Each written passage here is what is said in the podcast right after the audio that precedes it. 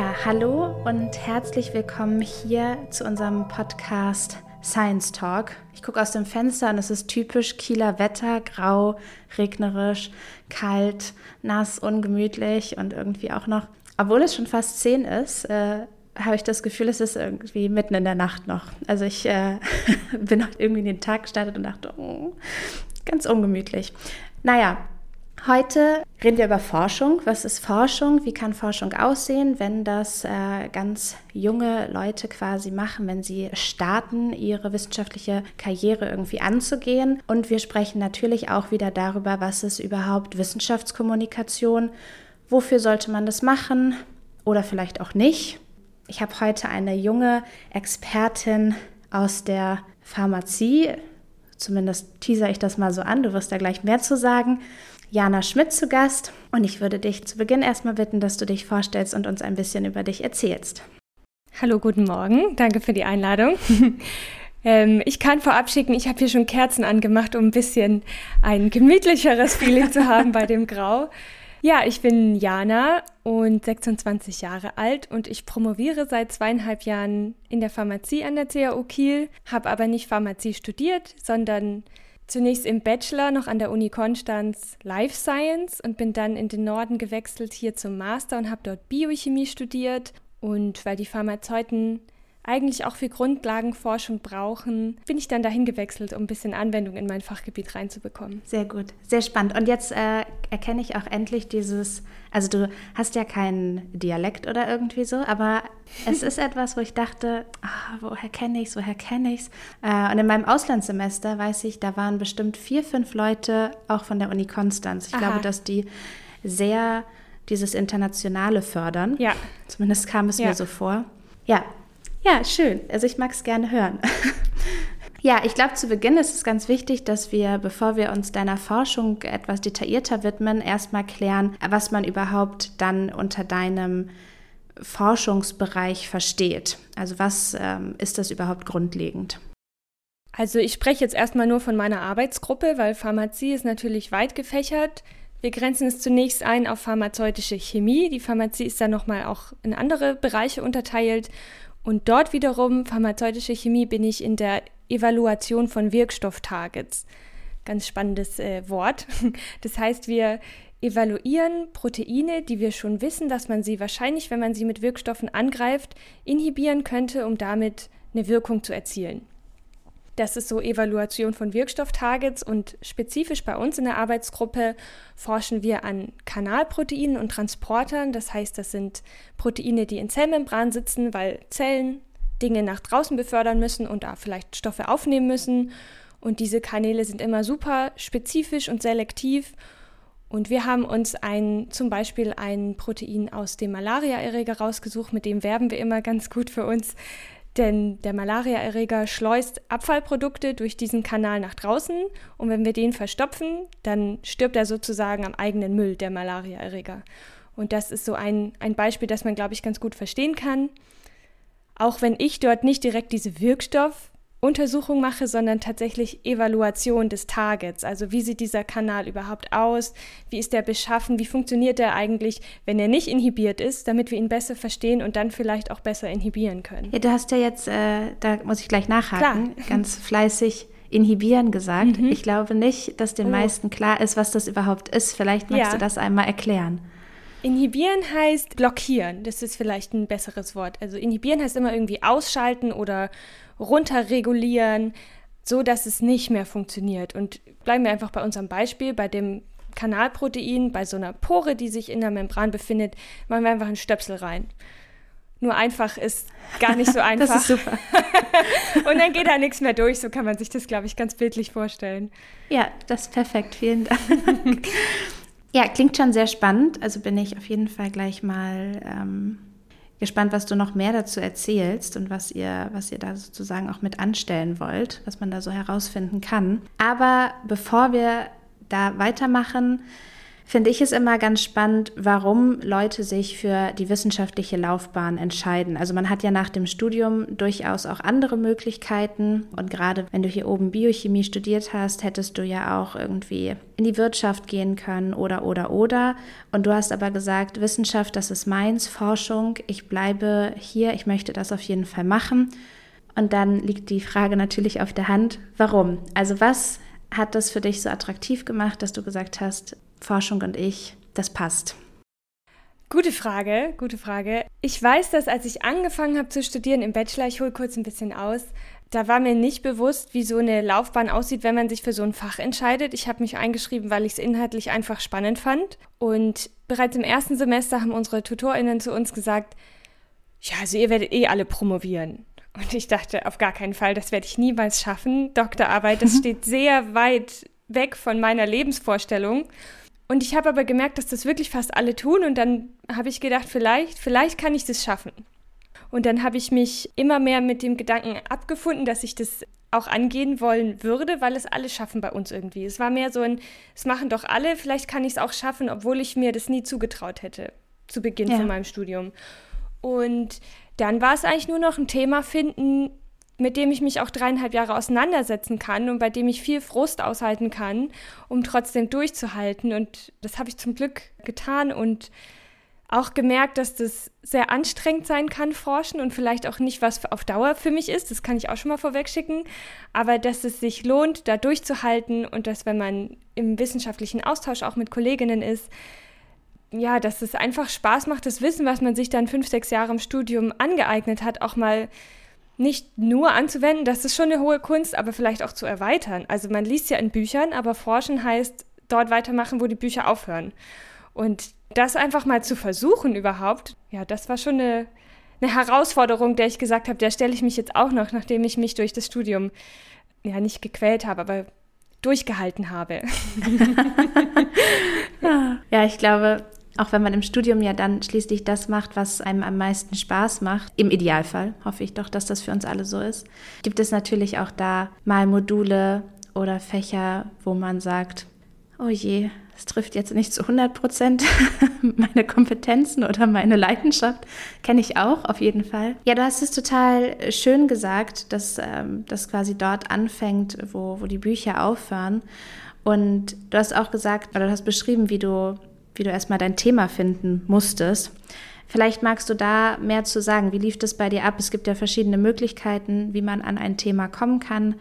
Hast du selber dieses Thema gefunden oder wie war das bei dir?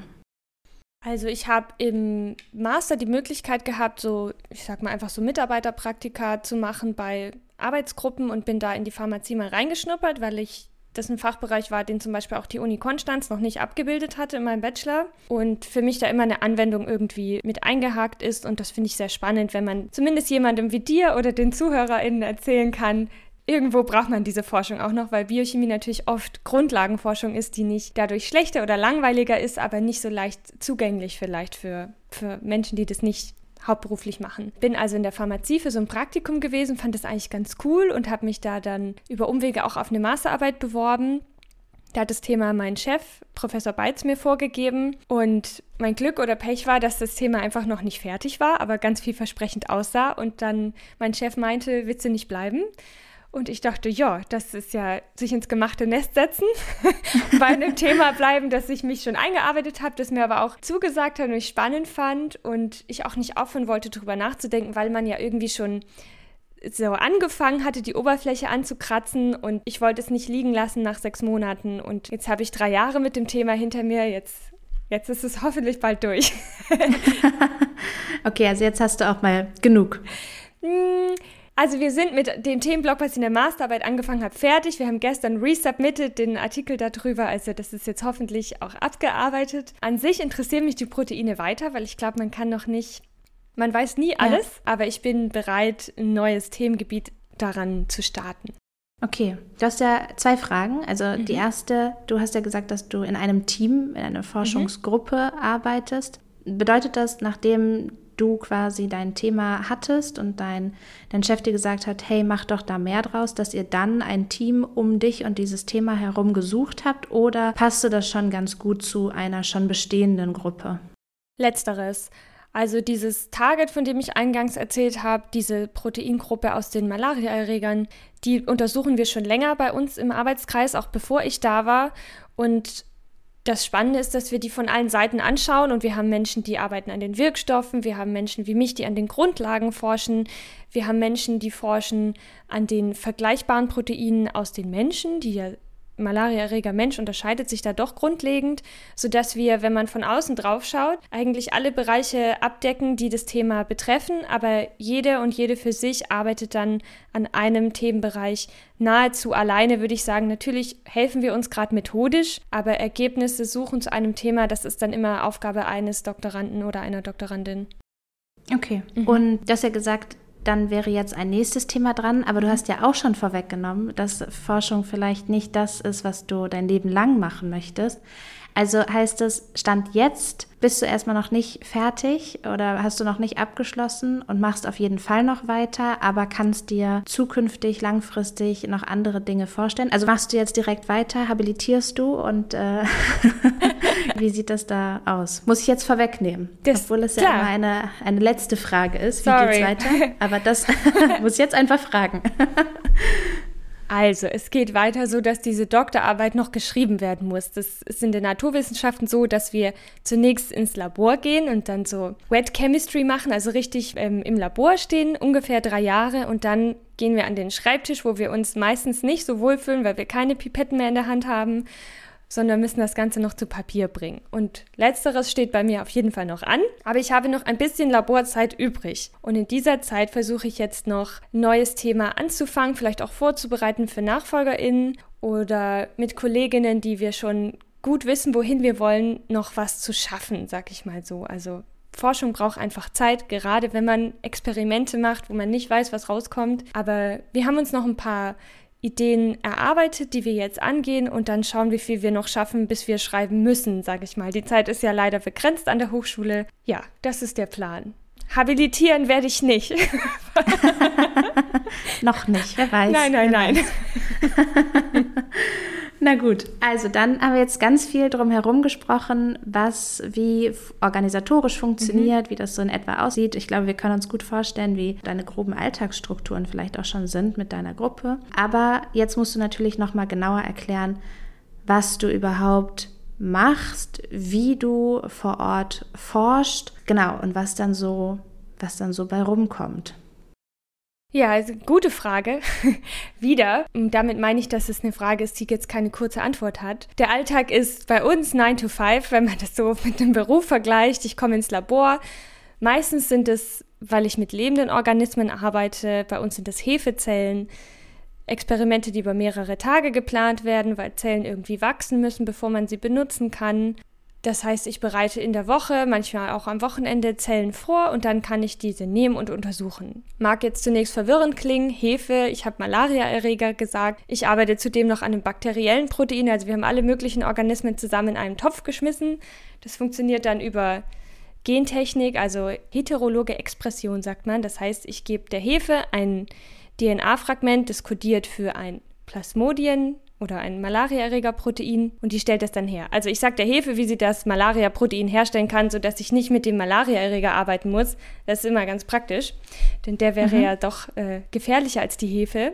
Ist tatsächlich auch die gleiche Hefe, die wir zum Backen benutzen zu Hause, die wir bei uns im Labor haben.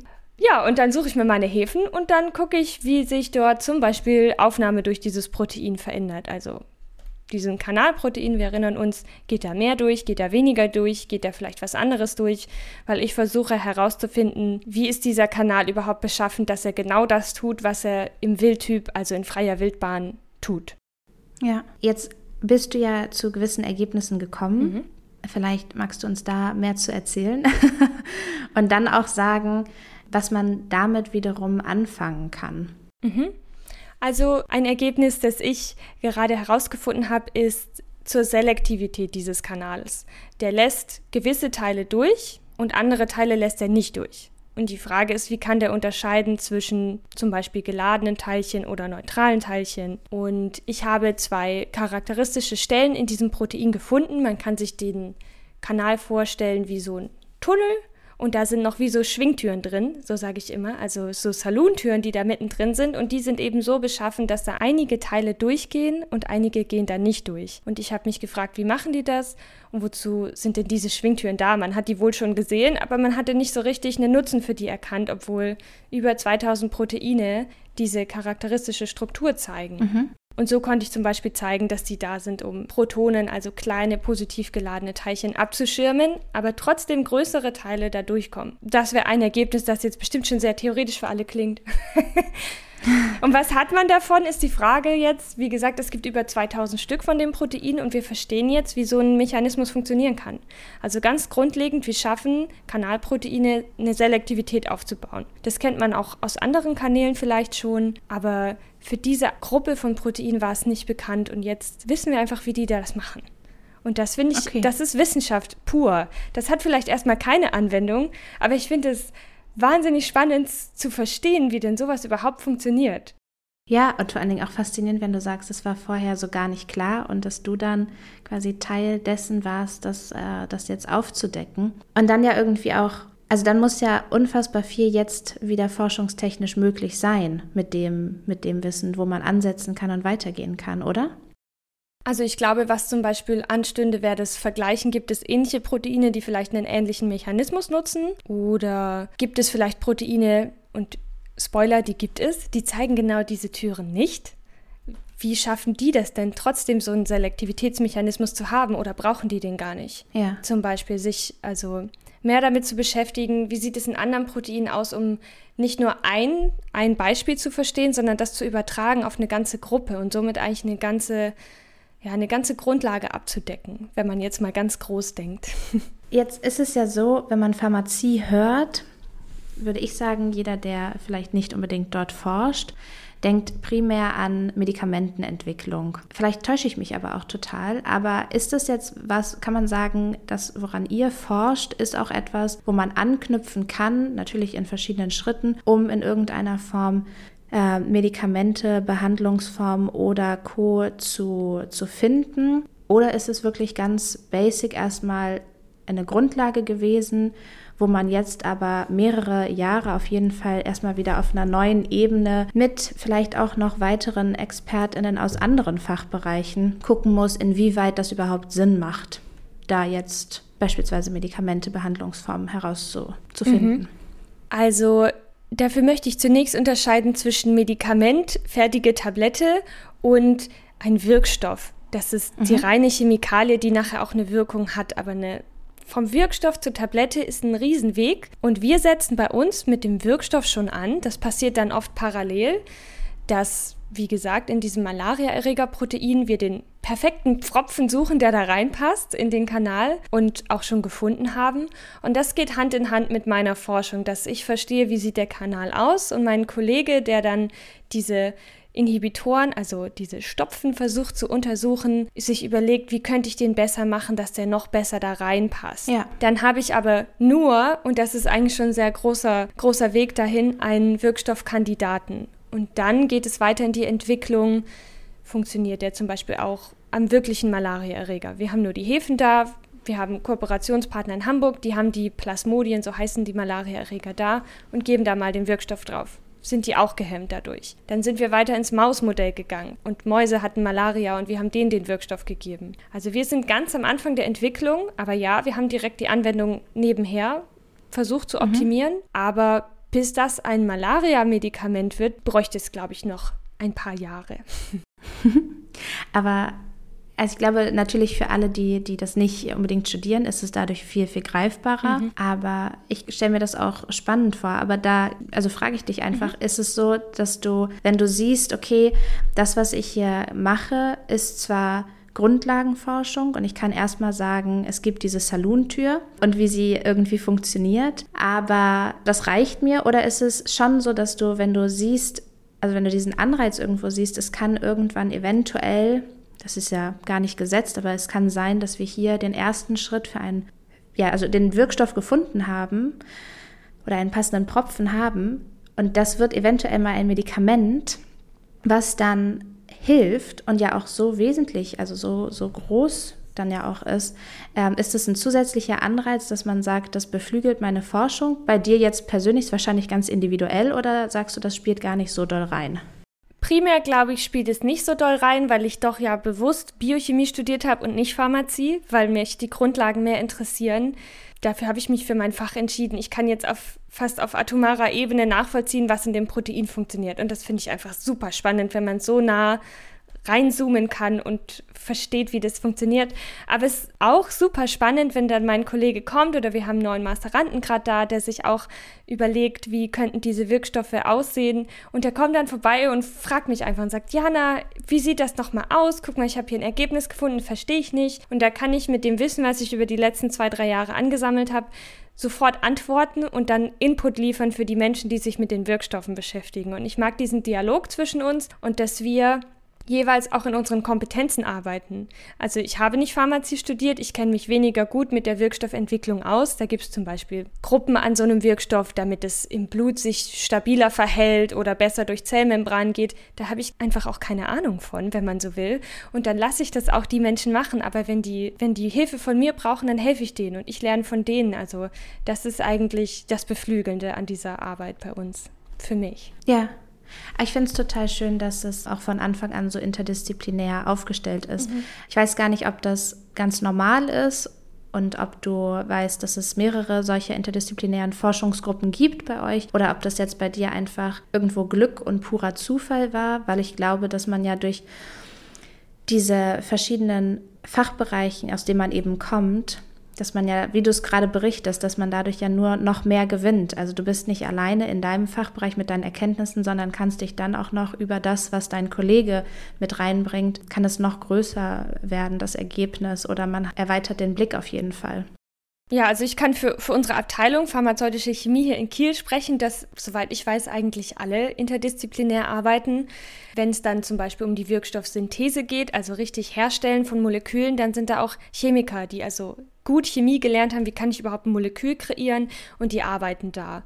Und dann gibt es immer wieder mal ein paar Biochemiker, die sich daher verirren und die Targets evaluieren oder auch mal so ein, so ein Essay, wie kann ich sowas prüfen, vielleicht entwickeln können und anwenden. Ich kenne es aber auch noch aus den anderen Unis oder Gruppen, wo ich vorher war, dass immer mal ein Physiker oder ein Mathematiker, eine Informatikerin sich verirrt hat, sage ich mal, obwohl das meistens sehr bewusst ausgewählt ist, dass wir die Disziplin wechseln, weil man dann für sich einfach die Anwendung da drin sieht oder auch das Interesse daran hat, um sowas zu verknüpfen. Also ich glaube, es gibt es vielleicht manchmal noch zu wenig, aber es kommt immer mehr und ich sehe eigentlich nur, dass es bereichert. Ja, doch, da würde ich dir hm. auch zustimmen.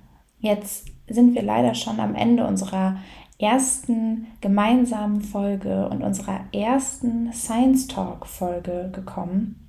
Science Talk, ein Podcast vom Graduiertenzentrum der CAU, ein Podcast, der sich mit Forschung beschäftigt, der sich mit Wissenschaftskommunikation beschäftigt. Und genau das ist das Stichwort. Also wer Jana noch weiter zuhören möchte, der schaltet unbedingt bei Folge 2 wieder ein. Da beschäftigen wir uns nämlich unter anderem mit Problemen in der Forschung, wie macht man weiter, wenn man vielleicht aber gar nicht mehr weiter weiß und was ist überhaupt Wissenschaftskommunikation? Brauchen wir das? Brauchen wir das nicht? Was hat Jana schon mit Wissenschaftskommunikation für Erfahrungen gemacht? Also bleibt auf jeden Fall dran und schaltet in zwei Wochen wieder ein. Und ansonsten kann ich sagen, wenn ihr irgendwie Fragen habt, oder sagt, Mensch, Jana, das klingt mega, mega spannend, dann schaut einfach in die Show Notes. Da packe ich Janas Kontaktdaten rein, da packe ich aber auch natürlich die Kontaktdaten des Graduiertenzentrums rein. Also wenn ihr sagt, Mensch, ich habe da eine Person, die wäre mega geeignet für die Science Show, dann könnt ihr natürlich immer auch mir schreiben oder eben im Graduiertenzentrum generell. Und ja, dann bleibt mir eigentlich nur noch so ein kleiner, kleiner Anteaser. Und zwar könnt ihr mit dem heutigen Tag hier auch Janas Science Show Video bei YouTube finden und sehen. Dazu beim nächsten Mal auf jeden Fall mehr. Aber wenn ihr schon mal sehen wollt, wer ist Jana überhaupt und ja, wenn ihr noch mal ein bisschen mehr über ihre Forschung erfahren wollt, dann schaltet auf jeden Fall mal den Science Show Kiel YouTube-Kanal ein. Dort findet ihr, wie gesagt, das Video von Jana und könnt ein bisschen schauen, wer ist Jana, wie macht Jana das alles so und wozu forscht sie überhaupt. Ja, und dann bleibt mir eigentlich nur noch zu sagen Tschüss und bis in zwei Wochen.